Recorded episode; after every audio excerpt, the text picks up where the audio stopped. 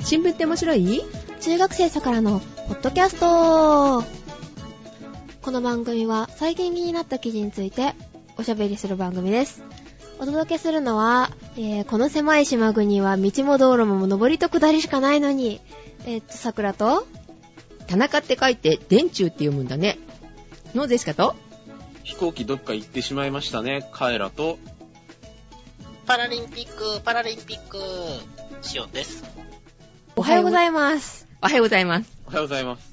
おはようございます。久しぶりで、あお久の、しぶりでござい手ます順忘れてるでしょ。そうそうなんかテイク2しましたしねはい。 段取りがもうえらい騒ぎ でしそうまあ、いろいろ事件もありますけれども、はい飛行機ね、どっか行ったね。ょ。どっか行っちゃいましたね。ねどこ行ったんですかね、あれ。えっとニュースで飛行機がどこに行ったか占い師が占うみたいなので結果がひどくってまだ空に漂っているか海に落ちているかどっちかだみたいなことを言ってたらしくて いやあの空にいるってありえないでしょうっていうねいや、燃料がわかんないですよ。なんかちょうどうまい具合に上昇気流を乗り継いで。撮りたいよ。ちょっとちょっと厳しいね、無事だといいですけどね。けどねね、あんまりにも見つかんないから、あの、衛星写真みんなで探しましょうとかやってますよね。うーん砂に落ちてる針を探すようなもんだからとかっていうのもね、書いてあったけど。はあいとは、あの、気になってたのは、あのね、レーダーが海面すれすれやったら通じないっていうのは、常識やと思ってました。うん。うんうんうんあうん。ね、あの、昔から電灯をくぐり抜けるには、海面すれすれを飛べと。ね、めっちゃ腕がいるんで、皆さん真似をしないように。良い子の皆さんは真似しないよ。しないようはにい。まず飛べんわ。ジェシカさんでもパイロットできるからあ、そうだ。いろんなもん飛ばせるわ管。制官やってね。いるんだ。たまに墜落するけど ね。最初の時しょっちゅう墜落してたって聞きましたよねああこの狭い島国は道も道路も上りと下りしかないのにってウルヴァリンでいろいろと間違った日本を真田広之が言っててちょっと笑っちゃいましたって話日本舐めてるでしょっていう上りと下りしかないから探し出せるみたいな人をねあ道と道路は違うんですかあ道も線路だった間違えたで、デシカの、あの、会社のホワイトボードに、開くし電柱って書いてあったの。平らな櫛ね。木変なあの櫛。節って書いて。知ってるこの人。いや、なんか、聞いたことあるありますここのなんか地名かなんかなんかなと思って、あ、変わってるなと思ってたの。平櫛電柱っていう、あやの、らゆるくねえ。なんか芸術家がいると。うん。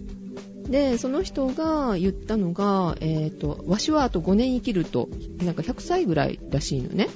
うん。 90いくつで言ったのかなで5年生きると言ってあの画材かなんかをなんか画材かなんかよくわかんないんだけどあの道具を揃えたと5年使えるようにかな、そしたら、まあ、亡くなったっていう話であのそれぐらい長寿のあの国になってきたぞっていうような話をしたらしいんだけどで結構名言があるらしい6070は放たれ小僧とかって知いらうないえ知らないことはありますよ。あそう男盛りは100からあそれは知ってるうん。なんでそれ知ってんの聞いたことあるのわあ そうそう誰が言ってたのね。かんないけどえあのー、あれですよ。なんですよ。座って滑るタイプ。パラリンピック。はい。あれ、どう考えてもおかしいです ね。えカエラにもわかるでしょえ滑滑ってす、んんじゃあ、座って滑るやつ。うん。滑って滑るって言ったら滑りっぱなしや。滑り倒した。そうそう。滑るね、あの、受験生がいるところで言うようなね、言葉ではないですよ ね。もうどこにもいないから大丈夫。でね、あの、あれを見たらコースがむちゃくちゃなんですよ。えセットがってことセットっていうか、なんか、あれ、そんなにはっきり、なん、なんて言うんですかね、わからないんですけど、なんかほとんど、す転がり落ちていくようなぐらいの急斜面をずっと滑っていくっていう。うん。うん。あれやる人すげえなって。しかもしかも座ってね。そう、しかも座って。うん。あれなんか普通のオリンピックでもやってほしいなって思ったぐらいですね。犯人ない人がやったらどれぐらいいけるのかみたいな。そうそうそうそう。絶対あれ面白いと思うんやけど、ただ、あの、危険者続出でしょうね。うん。ううん。んあの、ころ、こけてる場面見ましたけど、うえ。はい。めっちゃ危なそうでしたよ。 受け身取れないから。うん受け身取られへんし、その足についてるわけじゃないじゃないですか。腰の下に、うん。椅子の下に、言うたら、あの、ゴロゴロ転がる滑車じゃなくて、スキーつけてるようなもんなんでう。ん。ただでさえね、体不自由なのにさ、それでこけたらどうなるのよっていうのがちょっと今心配になりましたけど。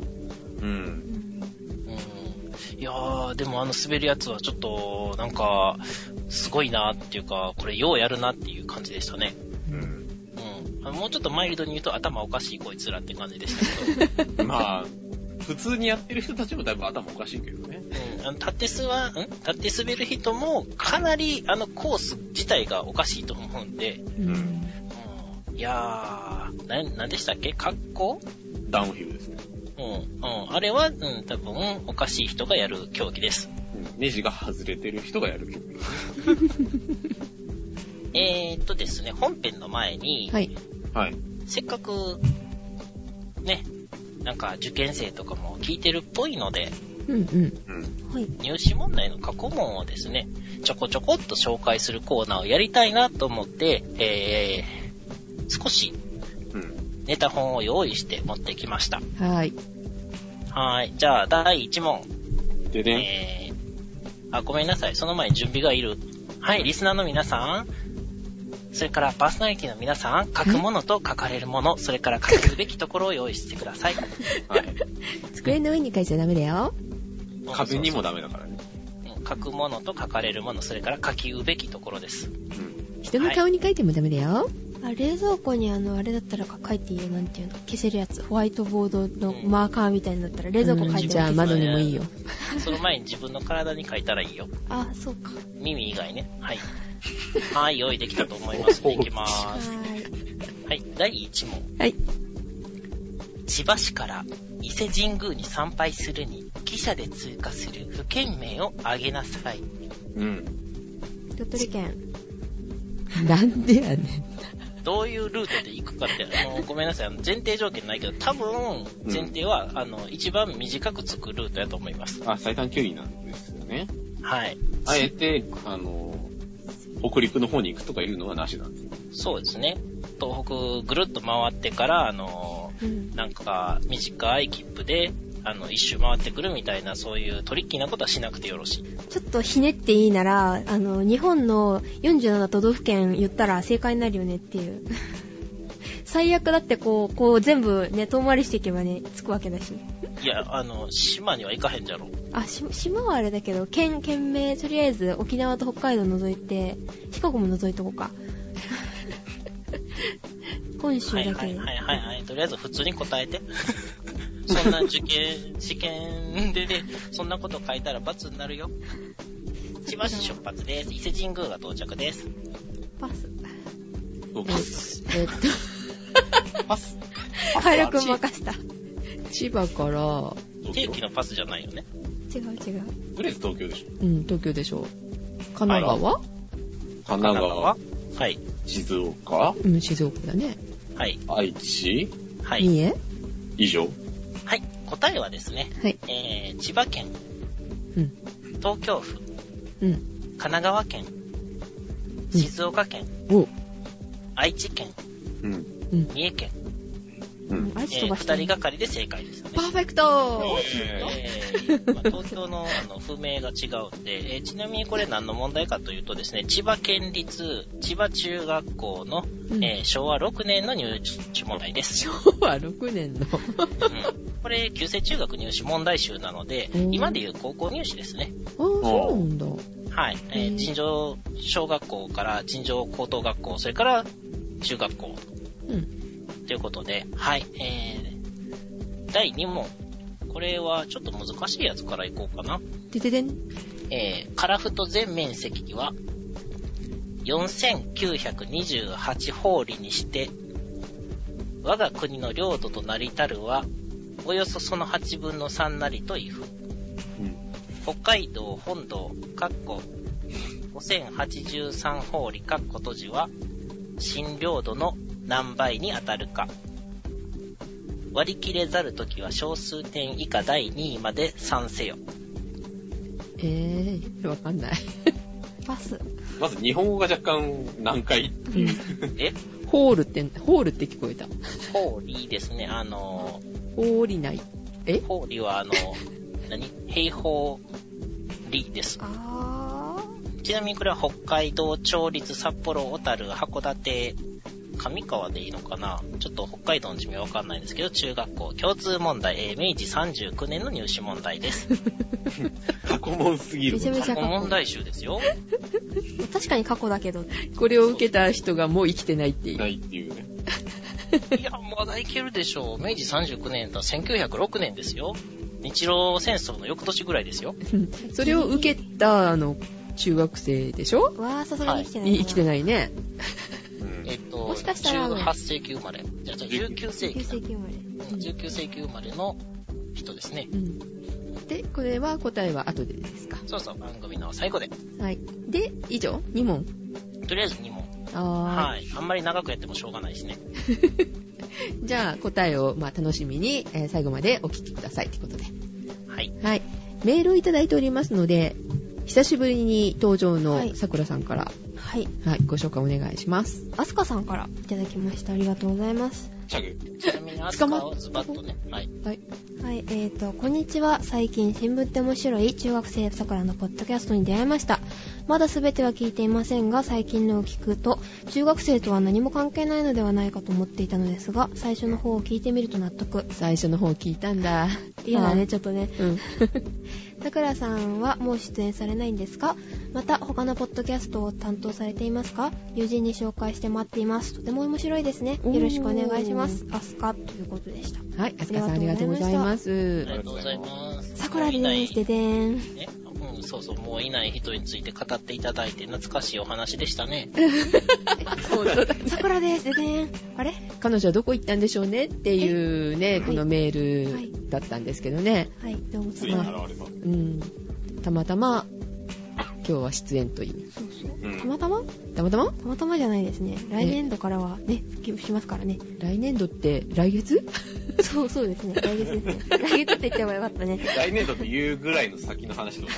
ちょっとなんかね、あの、ジェシカさんが体調崩して配信遅れたら、もうその次になっちゃいますよ。うん。えー、他の番組は担当されてませんが、今のところ。今のところ。でも来年度からは、なんか他のはい。番組を立ち上げると、桜さんは意気込んでおります。はい。新番組一つか二つか三つか四つかわかんないですけど。見つかるつか。わそそんんななやにんのそんなに、そんなにさすがにないと思いますけどね。すごいな。まあ、多くて二つかな。うん。題名は変えなくていいんですかね、やっぱり。そう、題名の話をしたかったんですよ。 名誉中学生ってことでいいんですかね。栄養中学生。 そう静岡県警公認中学 生桜の。そう、それもあって、今日あの、桜さん出てきたんですけど、そう。うん来。年度に向けてですね、はい。このポッドキャスト、うん。題名を変えるべきなのかどうなのか。中学生、確かに、あの、もう大きくなっちゃってますので、だいぶね。んちょっとだけ中学生が大きくなったっていうことは、大中学生になった。第一。大ど中っちやねんみたいな。こうはみたいな。 なので、あの、リスナーの皆さんにうんご意見を募ろうかと。そうだね。やっぱりね、そういうの大事。ね。そういうの大事。うん、メールいただけたらメ嬉しーいルかかな。それか、あの、ツイッター結構されてる方も多いと思うので、ツイッターでハッシュタグありますよね。ハッシュタグで、ひらがなでも、えっと、英語でもいいですけど、桜ジオって言って、う英ん語。はスペルを言ってください。えっと、sakuradio。うんちなみに、さっきの、あの、英語での桜ジオの前に、アットマークをつけたら、桜の方のアカウント、はアいカウントっていうか、ツイッターの ID になりますので、はい。はい、それでも OK だね。はい。はい。はいハッシュタグで名前を変えるべきか、変えるべきでないか、みたいな。うんあとは、新しい題名があるんであれば、そうそう。その提案をね、ぜひ。大中学生以外で。じゃあ第、一中学生桜。じゃあ伝説の。伝伝説の説、レレジェンド 桜。伝説そうそうそう。あ、レジェンド中学生。新聞って面白い伝説の中学生桜のポッドキャスト。なんかかっこいいもう決ま、決まったじゃないじゃん。あくだれさいよ待ってく ださいよ。本人の意思は。伝説がいいっていう人は、あの、投票形式で。はい。えーとりあえず最初の、えー新聞って面白いっていうところはうん活かすんだよね。わかんない。え、ま生かそうかなと思う、やっぱり新聞って言葉入れたいんですけど、ね、うんあ全部変えるっていう、あれもあるんだ。それは番組終了じゃないのか。いやいやいやいやいやいや、中身は一緒ですから大丈夫です。それも含めてじゃはい。何かアイデアがあ、あれば。あれば。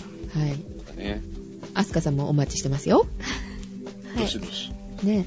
採用されたら何かあるわけではない。え、サインでも。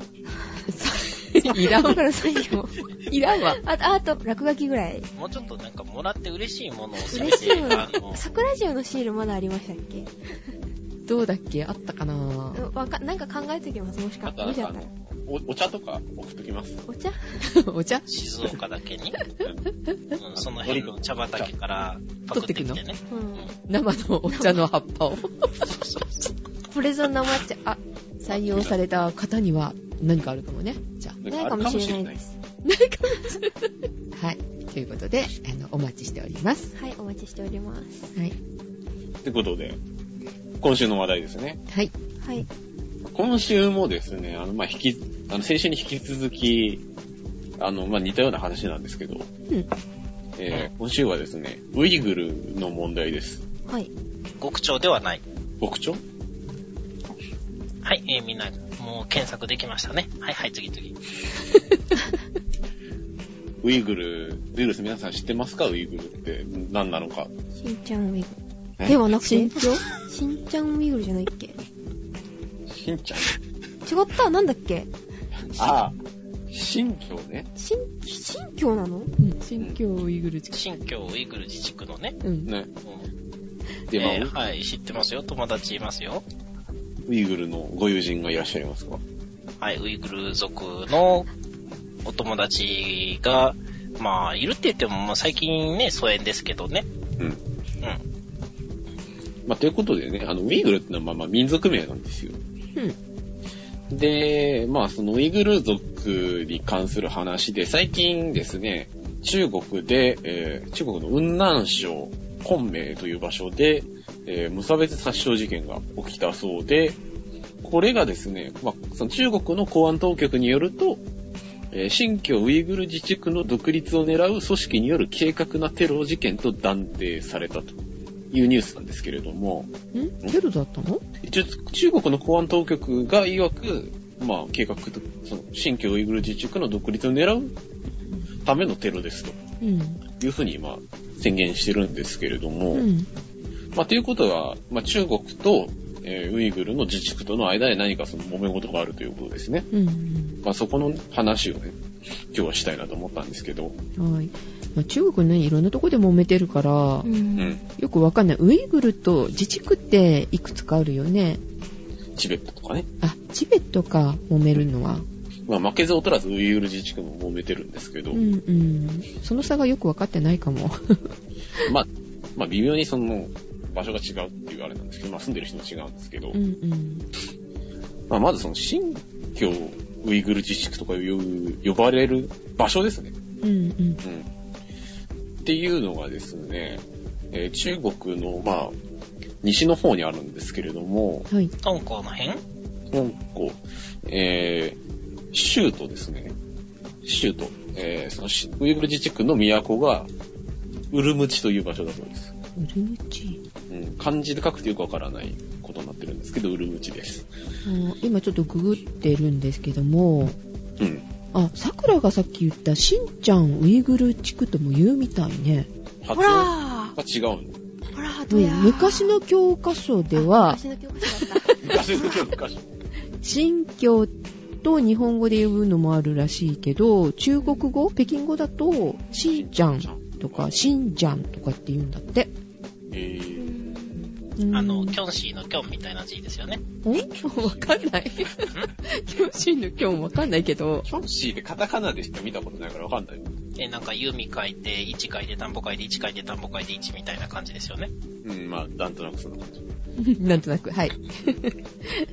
場所か。まあ、地理的にはですね、隣にモンゴルとかですね、カザフスタンとかですね、あとキルギス、パキスタン、あとチベット自治区。うんうんうん。あーチベットも近いんだ。近いですね。まあそこら辺ですね。うんタクラマカン砂漠のあたりより、まあ手前だよね。中国側のところ。で、えーまあ、意外に広くてですね、えー165万キロ平方メートルあると。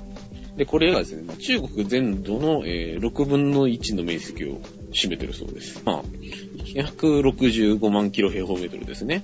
日本と比べると、と、4.5倍。あ、そんなに大きいんだ。めちゃくちゃでかいです。ただですね、はいあの、4分の1は砂漠だそうです。ゴビ砂漠のあたりかなわかんない。はい。で、中国、まあ、他にもその砂漠があるんですけど、まあ、その砂漠の面積の3分の2に当たると。うんまあ、だからほとんど砂漠なんですね。まあ、人口が1900万人。お少ないですね。スカスカですね。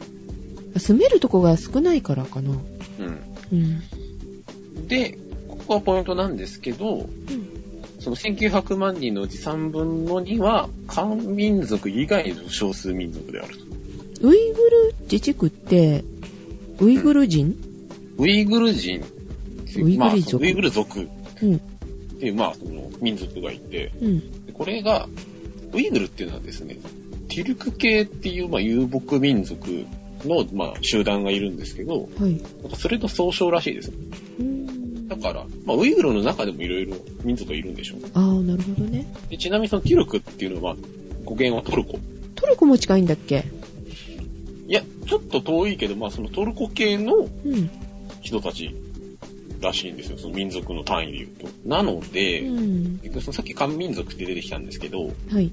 漢民族っていうのは、いわゆる中国にいる、中国のあのメインのところに住んでる人たちのことを漢民族って言うんですよ。うん。だからイメージする中国人っていうのは漢民族なんですよ。ああ、そうなん我々がですか。うんうん。っていう人たちとは、違う人たちが多く住んでる地域なんですね、ウイグル自治区っていうのは。うんうんうん。あ、じゃあ顔立ちも違うのそう、なんか、やっぱりそのトルコ系っていうこともあってう、ん。結構そのなんかエキゾチックな、割とエキゾチックな濃い顔の人たちが多いみたいですね。まあ顔形も違うんですけど、あと言葉とかですね、はい。あと文化、うん。あと宗教ですね。うん。も、その漢民族と異なっていて、うん。ほとんどがですね、イスラム教を信仰してると。海峡ですね。大教、回る。回る、宗教。なので、うん。まあ結局、あの、このウイグル自治区の問題も、ある種その文化が、文化衝突的な側面があって、うん。中国の側は、そのウイグル自治区も、その中国の領土にして、まあ、統一を図りたいんですけど、うん。ウイグル自治区に住んでる人たちっていうのは、漢民族でもないし、あとイスラム教なんで、まあ全然その、なんていうのかな、アイデンティティが違って、一緒にされたくないというところで非常に揉めてるそうで。で、まあ今回もちょっと軽く歴史を見ていきます。はい。で、あの、中国が王朝だった時代ですね。何年ぐらい前の話ついこの間ですね。昨日の話ですね。め明治ぐらいの話で清朝ですね。まず、清朝。清ですね。清の時代。秦の時代って何千年ぐらい前ってこ100歴史100で兆やったけ円どな。ーみ前た いな。 100日清兆円戦争の清ですね。とはい。はい。はい。で、まあ、秦もいくらか、まあ、続いたこあの時代なんですけど、そのうちの18世紀ですね、はい。の時代に、その今のウイグル自治区のあたりに、えー、秦の支配下に入って、で、秦が終わって中華民国になった時に、うんえー秦教省っていう省に入って、まあ、中国の支配下にあると。まあ、統治下になってから、えー、1933年と1944年に、まあ、独立運動が起きて、東トルキスタン共和国っていうものが一時期あったそうで。で、まあ、これっていうのはそのウイグル人だとか、あとイスラム教徒の独立運動として、まあ、捉えられてるんですけど、うん。まあ、そのウイグル自治区のあたりに、えーその共和国を建国したことで、うんまあ、実効的な独立した政府を樹立したんですけど、うん。えー1949年になるとですね、あの、国境内戦って呼ばれる、まあ、中国国内の内戦が起きて、はい。まあ、その国民党っていう、まあ、派閥と、あと共産党っていう派閥同士が中国国内で、うん。まあ、戦争をする、戦争をした事件なんですけど、はい。まあ、結果今、その共産党が勝って、えー中華人民共和国になってるんですけど、うんまあ、その中華人民共和国に、まあ、ええー東ドルキスタン共和国は統合されると。えー一旦独立はしたんだね。うん。で、でまあ今も自治区なんで、やっぱりその独立意識が歴史的に見ても非常に強い地域なんですね。うん。今東トルキスタン共和国っていうのは打倒されてしまったんですけど、今でもなんかアメリカに亡命政府の本部があるそうで、うんで、まあその中国が、えーまあ侵略者であるというふうに主張しているそうです。その国境内戦の時代にあった面白い事件で、その人民解放軍って呼ばれるそのまあ共産党の軍がですね、東トルキスタンに攻め入る前ですね、に共産党のトップの毛沢東っていう人が、まあその東トルキスタンの首脳陣を北京に招いたそうなんですね。うん。まあ、一回話し合いしようと。したらですね、偶然にもその首脳陣が乗り合わせた飛行機が、ソ連の領内で、えー行方不明になったんと。ん潜り込んだわけじゃなくえー偶然にもどっか行っちゃったと。う。うんうんん。うん。う。うんまあ、消したんじゃねえのって話になるんですけど。ーん。なので、まあ、あの、そのね、トップがいなくなっちゃって国が慌ててる状態に、あの、軍事侵攻されて、あの、潰されたと。うん。うん。ああ、もしかしたらまだ空中を漂ってるかもしそっち。とあとは海にいるかもしれない。海ねえよ、みたいなね。話ですけど。砂漠に。うんで、えーまあ、1949年に取り込まれてから、えー1950年になって新疆ウイグルウイグル自治区という名前になって今に至ると。どうでもいいんですけど、新教の新教部分を新ちゃんって呼ぶのに自治区はそっち読みしないんですね。あ、自治区っていう中国語の発音しないってことですよ。はい。不思議不思議。でですね、あとその、人民共和国になってからは、えー文化大革命っていう、まあ、まあ、ちょっとしたあの、国内の内乱があったんですけど、うまん。あ、その時にあの、大規模な、あの、飢饉が発生して、はい。まあ、ソ連が近かったので、うんまあ、そっちに亡命する人だとか、あと内乱が起きたりとかして、うんまあ、非常に、まあ、困難な歴史があったとうんいう地域だそうです。うんじゃあ結構散らばってる可能性もあるのね。うん。だし、まあ、やっぱりその中国嫌いっていう、まあ、人が多いんでしょうね。うん。なんか余計な争いに巻き込まれたとか、うんうん。いうことでしょうから。うん、あんまりいい気持ちはしてないだろうね、中国に対してのね、気持ちっていうのは。そうですね。あと、その中国っていう、まあ、国自体が一応、まあ、今、社会主義っていう、まあ、イデオロギーを採用している国なんですけど、うんう社会主義、まあ、共産主義、ん。共産主義。うん、なんですけど、あの、まあ、結局はあの、あれはあの、赤い人たちっていうのは、その宗教を否定する立場なんですね。立場の人たちなんですね。うん。あの、結局あの、あの人たちは、その、まあ、階級闘争っていう、まあ、大きい枠組みがあって、その、まあ、弱い者が強きを打ち砕いて新しい国を作るっていうストーリーの中で、一生懸命国づくりをしている人たちなので、うん。例えばその、戦いの中ですごい苦しい時もあると思うんですけど、そういった時に宗教があると、逃げになるので、うん宗教はダメですという、あの、まあ思想なので、宗教は一応 NG だと。アヘンと同じです。アヘンと同じですけど。うん。ということなので、うんまあそのイスラム教に対しても、まあ一応、まあ立場上、まあ規制する立場にあると。主なあの、漢民族と言われる人たちうといん。うのは、宗教を持ってない人たちなのそんなこともない。ない。まあ実際の足崩しになってると思うんですけど、うん。国のスタンスとしては、うん。儒教的な感じですな。うん。あの、年上の人をあや敬いましょうみたいな、ああ。あれ、あるけども、うん。だけど、まあ一応国的には一応宗教は NG なんですよ。うん。あ、そうなんですね。あの革命に悪影響を及ぼすので。うんうん。はい。はい。で、まあ、まあそういうこともあり、まあ中国の当時に対してすごい、あの、強い反発を覚えてるわけですね。うんウイグルの人たちは。はい。で、まあそういったその、反発したウイグルに対して中国が今どんなことをしてるのかっていう話ですね。うん。いろいろその、すごいですね、まあ、弾圧したりだとか、まあ、あとなんかその、暴力沙汰をしてるとかいう、まあ話もあるんですけど、うん。まあ、主だった政策としてはですね、その、ウイグル自治区にですね、あの、大量の漢民族を移住させると。うん。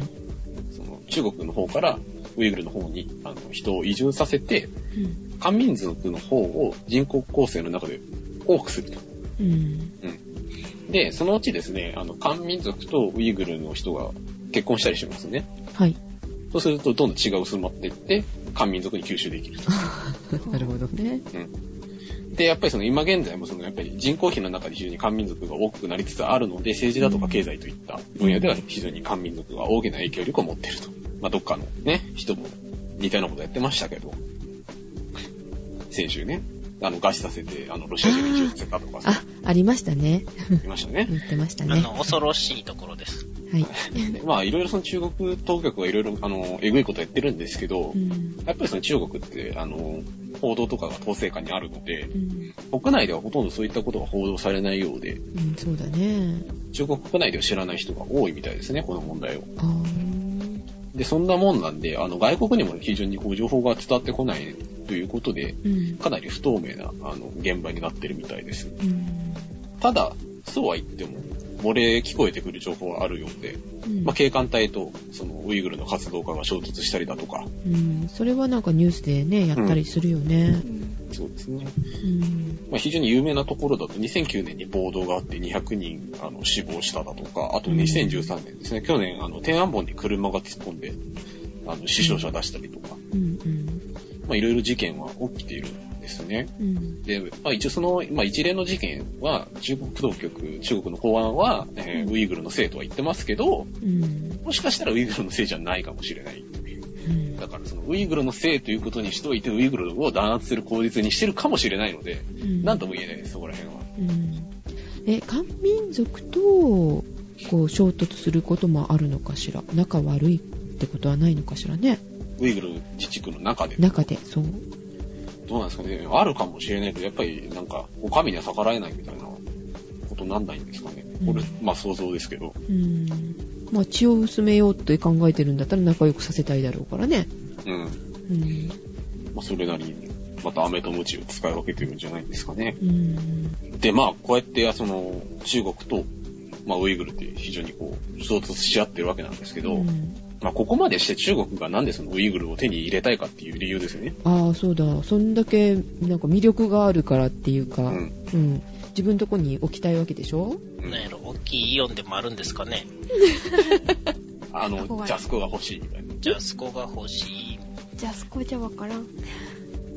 で、まあジャスコはないんですけど、まああるかもしれないんですけど、あるか なわかんないです。もしかしたらもう、うんあ出店してるかもしれないですけど、日本系のデパートはあります、百貨店。いや、今あるかは忘れましたけど、前ありました。うん。ままず第一として、まあ、すでにその漢民族が住んでるからっていうところはありますね。うんうんで、その、まあ、その中国の意識的に、あそこは中国の一部ですうとん。いうこともあるんですけど、あとですね、まあ非常にこれがメインだと思うんですけど、あの、資源が取れると。出たよ。うんなんか前回と似たような感じだね。うん。え、もしかして、あの、ガスの女王とかいない。その情報わかんないですけどね。うんウ。ランとかウイグルってとこはですね、あっちの、まあチベットもそうらしいんですけど、あそこら辺で石油も取れるし、ガスも取れるし、あとウランも取れる。で、しかも手つかずで残ってるので、なんと。非常に埋蔵量が豊富であろうということで、非常にこれはですね、中国的には逃すわけにはいかないと。へえ、あなんか砂漠ばっかりっていうわけじゃないのね。うんなんか地面を掘るといろいろ出てくるみたいうです。ーん。まあ、砂漠のところには割と石油出たりしますからね。うん。あ、まあ、まあそうですね。中東とかそうですもんね。で、まあいろいろそのニュースサイトを見ているとですね、2001年に中国がですね、えーロシアとカザフスタンとキルギス、タジキスタン、ウズベキスタン、うん。うん。まあ、まあざっくりあそこら辺の国ですね。の6カ国、6カ国で、まあ、チームを組んで、えー上海協力機構っていう、まあ、その、組織を設立して、はい。一緒にいろいろその努力をしましょうと。で、あの、その中にはですね、あの、まあ、あの、テロをお互いに防ぎ合いましょうとか、まあ、いろいろ、その、協協定を結んだらしいんですけど、やっぱりその5カ国間の中で、非常にこう重要になってるのは資源で、り、まあ、一緒に開発しましょうや、そという話になってる。うん。で、まあ、そこで、まあ、中国は非常にその、ね、あの、経済的な権益を目論んでいると。うん。で、まあ、実際にトルク、トルクメニスタンから天然ガスのパイプを引いたりだとか、はい。まあ、いろいろしていると。あ本当になんか似てるわ。前回の話と。ね。うん。そのパイプが伸びてる方向は違うだけみたいな。そうだね。で、そのテトルクメニスタンからのガスパイプラインの集計地に、ウイグル自治区が入ってたりだとか、はでそのウイグルから入ってきて、あの、上海だとか、中国の東側の、あの、土地にガスを輸送してるパイプラインだそうで、あ。まあ、やっぱりそその中継地としても、やっぱりその中国は抑えておきたいとうん。いうこともあるみたいですあね。の、ひょっとしてあの、軍事的にも重要だとかって言わないよね。なんか軍事的にはやっぱり重要みたいで、へえ、そうなの。まあ、最近はやってないと思うんですけど、うん。その昔あの核実験場として、あの砂漠で核実験バカスカやってたみたいで、なんか日本人の学者さんがは調査に行ったみたいだね、それはねい。。うんうん。昔みね。たいですね。うん結構その影響は出てるらしいんですけど、だって、結構亡くなってるんでしょ何万人か。うん。だけどやっぱりその中国なんで本当のところはいまいちわからないみたいな。まあそういった場所でもあるので中国は話し難いと。うん。で、ただ、ウイグル的にはやっぱり、その、ウイグルっていう、まあ民族的なアイデンティティもあるし、うん。まあ宗教の問題もあるので、うんその自分が信仰するものを否定されるわけにいかないじゃないですか。やっぱり譲れないところは譲れないっていううん部分はあるので、やっぱりそのウイグルの方も、もともとね、この一時期、一応独立国として成立してたわけなので、うんやっぱりそういった、誇りがある自かららのねね、。誇りを守るために、まあ、いろいろ活動してるとうんいう状況みたいですね。うんでも、中国は独立はさせないんだろうね。そうでしょうね。まあ、こんだけいろいろ美味しいものがあったらね、ね意地で話もも。でしょうね。え。うんなんか、不思議なのが、なんでそんな全く違う文化や、ね、民族的な領域、もともと独立国やったところをね、うん吸収するのかなっていうのはちょっと不思議なんですよね。てか、届いちゃったからみたいうん。いや、そういうところに、あの、もともと連邦制にしてたら、な。うん。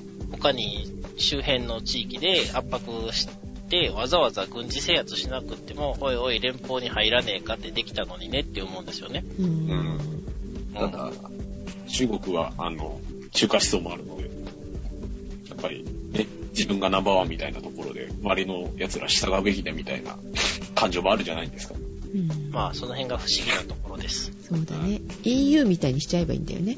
au? EU。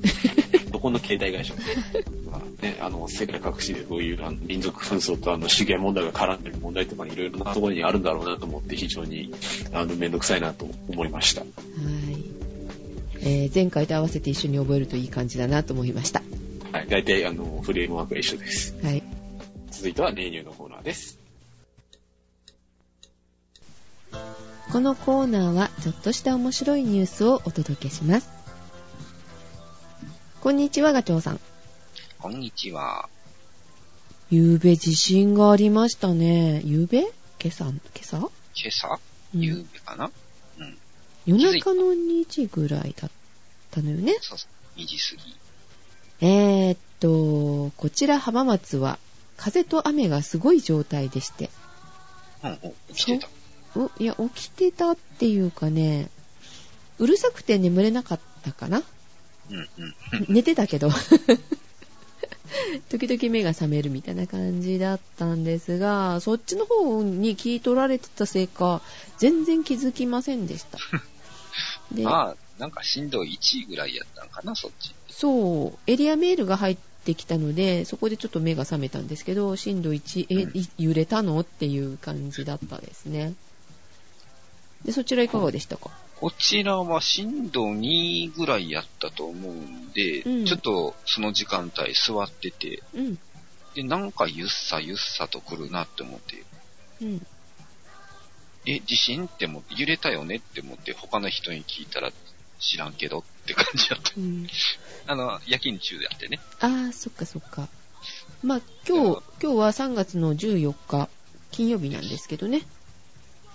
で、うんえーまあ、ちょっとテレビのとこ行きまして、はいつけたら、まあ、あの、愛媛県、広島、山口沖ぐらい、あっちが震源地なの震ね。源地うで、ん。マグネチュード6.1、6.2に修正されたかな、あのマのグ地震が起きてたと。マグニチュード6点っていうと震度4ぐらい、 4とか5とか。うん、今回は、一番震度が強いところで5強を示してるね。ああ、結構揺れましたね。うん、結構揺れてるし、ここら辺でそのぐらいの大きさの地震っていうのはあんまりないんで、あー、なるほど。多分現地の人からは恐ろしかったんじゃないかと思うんですけどう、んそうですよね。結局、えー夕方のニュースで言ってたのは、怪我人が8人ぐらいとか言ってたんかな。ああ、そう。うん。まあ、だから寝てる時間だし、そんなに被害はなかったと。うーん。だけど、いろいろなんか、屋根やら、ブロック塀やら、崩れてるとこあったね。あー外を歩いててなんか降ってくるとかそういうことはなかったからいいよね、その時間帯だとそういうことよねね。うんただ怖いのは物が倒れてくるとかね、うん。飛んでくるのが怖いよね。ねまあでもね、3年前のことがあるので、皆さんあの倒れないようにとかはしてたんじゃないかしらね。 どうだろう。普段地震がないとこだか らね。そっか。こっちは関係ないわと思ってたかな。九州の方は、あの、火山が多いから、火山性の地震が多いみたいやし、うん。そこら辺はなんか、あの、気をつけとったかもしれんけど、四国と中国はないからね。これで皆さん気をつけるようになるでしょう。なるだろうね。そんな中、ツイッターの方もちょっと注意が来て見てたら、なんか、火の手が上がってるってとこが出ててね。え、火事があったのえっ、と、山口県の出光の徳山製油所ってところがあるんかな。あーあの辺ってなんか化学工場的なものが結構あるよね。だからまうんあ、火の手が上がってて、どうなってるんやろうっていう感じのがちらほらとうん上がってたよね。うんうん。やけど、まあ、テレビ見てて、全国のニュースやったんやけども、なんもそこら辺を出さない。ツイッターで上がってくる写真を見ると結構燃えてるのよね。ほうえ大惨事じゃないですか、そんなとこが火事になったら。ねえねえ、知ってるフレアスタックって知ってます太陽のフレアとか。あって言ったよね。うん。まあ、結局は、うん。まあ、安全装置みたいなもんで、うん。ガスが漏れちゃうと、そこら辺に充満してやばいよね。ああ、そうと、溜まってバーンってなっちゃうよね。うん。だから、ガスを逃がして、うん。で、ただ逃がすだけやったらもちろん、トイチって危ないから、うん。燃やすらしい。ああ、燃やして消滅させちゃうってことうん。そうそうそうそう。だから制御された燃焼、現象っていううか、ん。うん。燃焼作業というか、うん。こういう安全装置らしいです。で、地震で働いたいう感じかな。働いたっつうか、働かせたんかちょっと詳しくはわかんないけども、えー、もう近所の人怖いだろう ね。知っとくとね、出るなって状態かもしれんけど、知らんかったらねう、ーん。燃えてるって思うよね。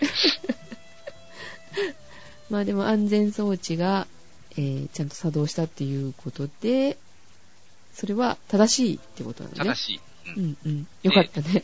そうそう。だから地元のニュース、中国地方のニュースでは、それの発表みたいなのもあったみたいです。 ああ、そうなんですね。これはフレアスタックと呼ばれて、みたいな。うん。あ安全装置なんで大丈夫です、みたいなニュースは流れてたらしい。そっかそっか。今ね、ツイッターとかさ、そういうことで回っちゃうじゃないあるからね。うん。 その写真だけね、回ってきたら、ああ、事故かって思っちゃう よね。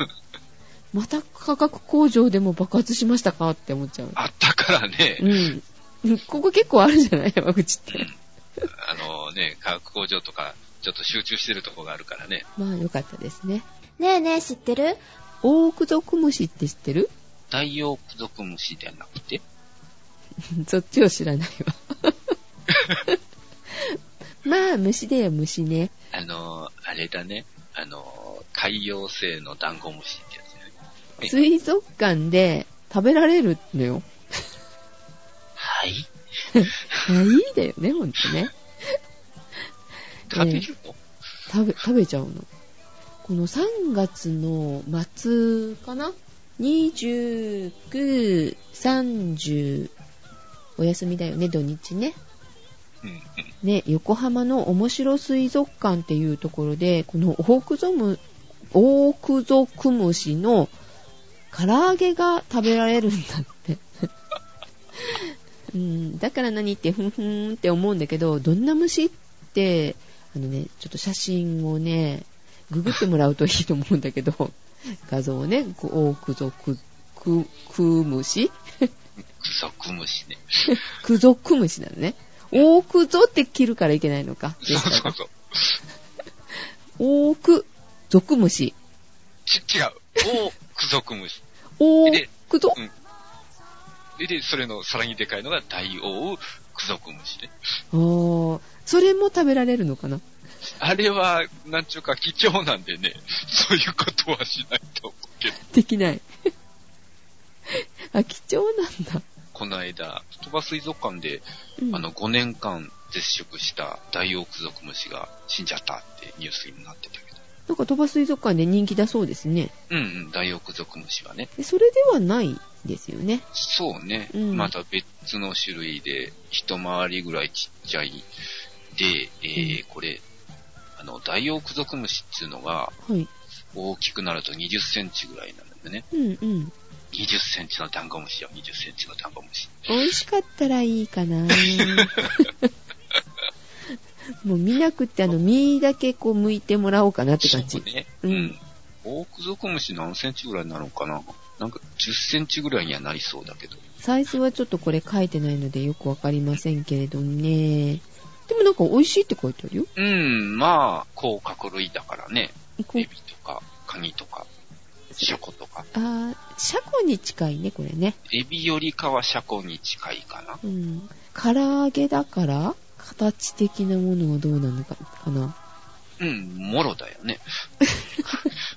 殻ごと食べられる的な。それは、エビだって、なんだろう、平べったいエビいるじゃない。う、うちはエビやったっけうん、シャコ的なやつでしょあれ美味しいとか聞くけどね。美味しいけど、うん、殻をね、こう、剥くのが気持ち悪いよね。うん。背中はまあいいよね。まだ。エビはまだ体に対して足の部分の面積が少ないからね。ちっちゃいから食べるとこも少ないかもしれないですけどね。まあ、興味のある方は、3月の29日、30日、深海祭りっていうのを開催してるそうですので、その時にしかやらないのね。ずっと食べられるわけではないみたいですよ。 まあ、あの、ちょっと見てみようかな、食べてみようかなと思う方は、 横浜面白水族館に足を運んでみてはいかがでしょうか。ねえねえ知ってる葬儀場で2週間後に死亡しました。 んそれは何従業員が違う違う違う。お葬儀場に運ばれた男性がですね、はい蘇はい。生したんですよ。おお蘇生して病院に入ってうん。退院できました。おおめでたしめでたしじゃないおうおうだけどやっぱり2週間後には亡くなっちゃいました ね。いやまあ年齢的にも78歳っていうことなので、はいはいはい。まあ老衰かね、まあそんな感じなんやろうねう。ん、自然死だということですけどね。あこれアメリカの話だからさ、うん。向こうってあのあ仮想じゃないじゃね、なるほどね。うん、なので防腐処理するところだったんだって遺体収容袋に入ってたら、はいそこが袋が動いたんだ って怖かっただろうね怖いだろうね。脈がなかったからもう死亡っていうことになったみたいなんだけどうんうん。結構怖いよ ねちゃんと脳死っていうかそういうことも調べてほしいよ ねまあ本人も怖かったやろうけどね。まあね本人が一番怖いから ねまあ奇跡的にね蘇ったけれどもねうん残念ながらっていうことで奇跡と言えるのか、どうなのか。はい。ということでではまた次回はい、次回。ということで、ネイルのコーナーでした。というわけでね、花粉症の新認可薬が6月からね、あの、出てくるらしいですよ。ん花粉症の新しい私薬。薬はい。えそれは1回飲んだらあのワンシーズン大丈夫とかいや、それだったらいいねあの、3年ぐらい投与したら、いいらしい。ああ3年投与したら完全に治るってこといえ、あの、花粉症今のところ完全には治らないんですけれども、うんえっ、と、舌下投薬による経口減換差療法やったかなああちょうど見たテレビでそれえー、じゃあいい、じゃあいい、もうここカットでいいですよ。えなんでいいじゃないいいじゃそんななんいテレビでやってるようなネタをやったってね。前ほらおびおさんが出た番組でやってたああ、ほんまでっかなんちゃうか。そうそれそあれなそれなんちゃら TV なんか3年ぐらいしたら、ちょっと症状マシになる。まあ、途中もマシになってるみたいなんですけど、それでし、うん、なんか結構改善するらしいですね。うんまあ、投与されたことがないんで、ほんまかどうかよくわからないんですけどう、ん。なんか、えーえっ、と、注射でやってたらしいね、最初はね。はい。そうするとなんか副作用がすごい出るからって言ってた。舌下ですると、そういうこともないのでっていうの、ね。いや、ありますよ。あアナフィラキシーショックも出ますよ。えね出る人にはう。ーん。注射よりはマシってことなのかな、じゃあ。多少マシです。負負担が少ない程度です。はい。あと家でできるからいいみたいなこと言ってた気がする。うんえん注射じゃまなあ、くて、ね。薬もらってたらねうん、家でできますね。んうん。いきなり家でなんかその辺にあるもんをねす、はい、ダメダメダメダメ。 メ。なんかこう混ぜてすり鉢ですって、あの、怖い怖い丸めて団子にし てね、あの、台所のコーナーに置いとくみたいなね。もうおね。金。はい。というわけでね、えーどこぞの新しく花粉症になった方々、ね、今までね、なってなくってよかったですね。これからはもう治るようなお薬が出てきてますよっていうことです。はい。えちょっと試してみたいなと思います。 3年ぐらいうーん、残念か。長いなえ根気がいるね。うんということで。はい、回答ですかね。回答回答回答ね。はい。じゃあ、あの、みんな、ちゃんとメモしてたのかなうん。 530平方だけは。ん ?4928 法理。 ?4928 法理。 530は何だったのあれあの130ってなかったでしえ、あれ次次次。で、北海道本道が5083法理です。 5083法理。うん。はい、カイラ君答えはょ。 暗算 ?7 ら、7倍ぐらい。なんでええきゅんきゅきゅ ?9.5 割。んちょっと待って、ちょっと待って。問題をもう一遍おさらいしましょう。はい。問題がさとかじゃない。うん樺太と全面積はうん。 4928法理う。うんん。にして、我が国の領土となりたるは、およそその8分の3なりという、うん。伝文系ですね。うん。で、北海道本道は新領土の何倍に当たるかと。うん。4928の8分の3は、はい。えー、5083に対してどれぐらいの割合ですかっていうもんですね。あ、はい。うん。入試はそんなに、あの、ちゃんと、そういうことですって言ってくれないですけど、そういうことです。やだ、計算するの。え、8分の3が。ちょっと待って、エクセル立ち上げるから。 ちょっと、ちょっと。何分の1じゃなくて何倍ですか何倍です。えーっと、噛んでいこう。え8.2倍。で、しかさん8.2。噛んだよえ。っと、ちゃんと計算してる人はおらんのか。ん ?8.25。カイラ君が8.25と。お、私で勘で言ったの近いから大丈夫じゃ。えー、ほんまかなんで、桜はえー、わかんない。はい、じゃあ勘で。噛んでう、ん。 6.92。えー、答え出揃ったのかなで、揃いましたね。嘘だったジェシカが8.2。カイラ君が8.25。ああ、違うわ。ごめん。カイラ、え、かえカイラは言い直す。いや、計算違うわ。私に釣られた。 うん。で、桜が6.92。はい、もういいかないいじゃない。はい。答えは答えは、えー、えー、2倍7分5利強。全然違うじゃん。ゴリ強。 はい。えゴリまあ強っていう言い 方ある。あの、今日は強いっていう字ですね。いや、そはういいう言い方あるんだな。はい。えー、っとですね、まず4928法理が樺太全面積です。うん。で、そのうちの全部じゃなくって、その8分の3が領土になりましたよということで、まずは4928を8分の3倍しますと。うん。8で割って3かけると。はい。はい。 8で割ると616です。うん。うこん。こはで、私で3をかけると1848です。あ、3かけなかった。うん。そう。同じことでしょ。そうそうそうそう。えー、まあ、ちょっと、口頭で出して申し訳ないんですけれども、8分の3で、ね、3倍してほしかったなと。うん、うん。で、北海道が5083法理で、うん1848で割ると2.75ちょいと、2.75強になります。はい。さくらね、問題がね、よく分かってなかった。なんかそれは、算最初術からうん理解変わ力が。っては。ないいよ。算術の問題の前に国語が、ということはで、皆さん落ちました。 ね、えー、私があの大好きな問題は次ぐらいに出したいと思います。うんうん、そう、最近のね、入試問題はぬるいっていうことはよくわかりました。そうなのはい。いや、なんせもう昔の入試問題は全然もう桁が違います。ほんまに桁が違う。えーぜひね、楽しい問題をお待ちくださいね。はい、今度やりますよ。はーい。楽しみにしてます。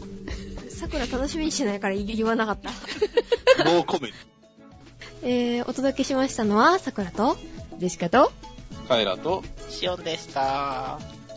いってらっしゃい。いってらっしゃい。はーい。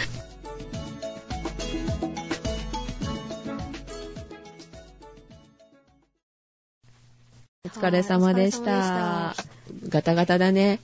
そうね。ちょっとあの、今週大変そうだ。うーん、編集も大変だけど、あの、早く取り戻してください、桜さん。あ、あはい、すいま せん。で、で桜さん、あれなの桜咲いたの桜ね、えっと、言う、言う七分咲き今日微妙だな。七分咲きわかんない。えっとね、試験は終わっ試た験のはね。終わったんですよね。で違う意味でうーん、わかんない。まだこれから公開、あ、公開じゃないわ。とりあえず処刑される。 公開処刑。公開処刑じゃないけど処刑されるこれ。あの、殺すなら早く殺してくれって感じ。密裏に処刑されると。はい、そうですね。面接があったんですけど、どこで、はいえ、入試会場で はい、で、面接があったんですけど、こう、用意さしてた答えを言ったら、それじゃなくてもうちょっと他にみたいな、なんか違う答えを出せみたいな感じで、うんで、結局なぜか家電製品の話になったんですけど、でどうなった んだよ。意味がわからいなやい。、どうしてそうなったえっと、プロダクト系の方に私進みたくて、メディア系パソコンでこうなんか作ったりとか、そういう系も興味あるみたいな話をちょこっとしてしまって、本当に君はじゃあプロダクトをやりたいのかねみたいな、疑いの目というかなんていうか、そんな感じでまあ聞かれたからす突っご込まれるよねいめちゃめちゃ突っ込まれて、その、どういう製品が作りたいですかっていうので、いやはいはいいや最初は文文房具、文具屋さん行くのが好きで楽しくてっていう話をしたんですけど、あの、他にはみたいなことを言われたので、え、どうしようどうしようって雑貨屋さんみたいなこと言ったんですけど、それも、あの、うーんって感じだったので、その電気屋さん行って目を引くものを見つけるの楽しいみたいなことを苦し紛れに半分、まあこう言ったんですけど、で、そっからどんな製品に目を引きましたかみたいな話になったので、ダイソンの掃除機の話をしまして ね、あの、CM が、あの、優秀じゃないですか。この、ボーリング玉ボええーリング玉パナソニックか。わわかんない。えっ、えと、丸いのあるよ、大丈あの、ダイソンは、違う違う、んボーリング玉を引っ張って、こう、掃除機で持ち上げるってやつ。ああー、わか、わかんない。ダイソン、 夫。それ100ダイ円ショソップ。ー、ダイソーの掃除機はあんまり吸わなさそうやな。間違えた。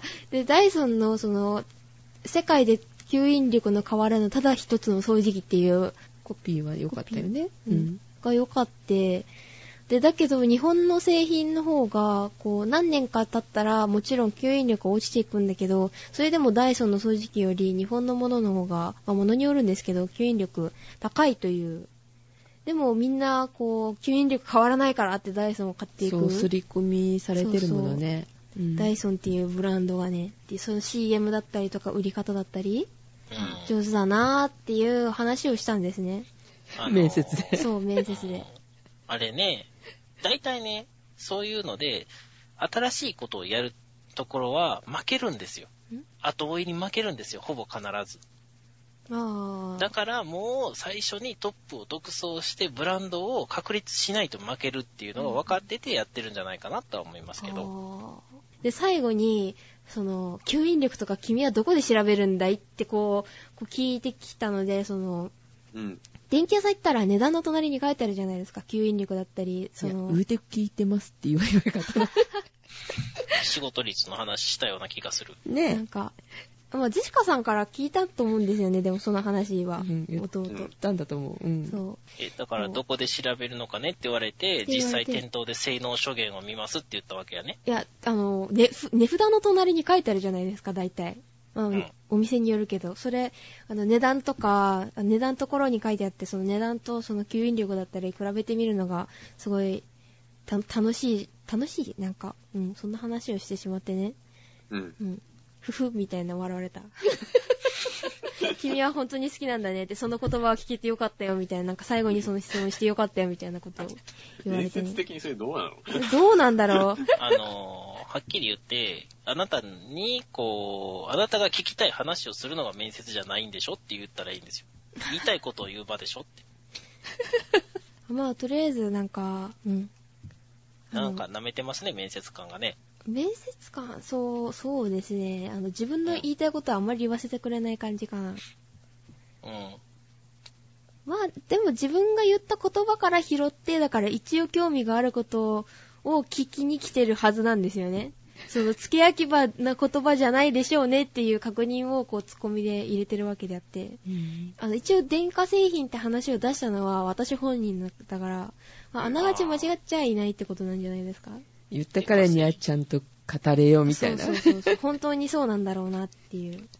そう用意された答えは必要としない感じうんうん、なんかよくわかんないですけどね。うん面接とかやったことないですからね。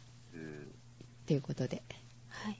はい、また次回はえーさくらさん参加いやー、わからない。えー、わかんないの。いやーいや、3回、来年度、あ、来月来月は3回予定にしてますけど、もしかしたらバタバタしてそれどころじゃないかもしれない、準備で。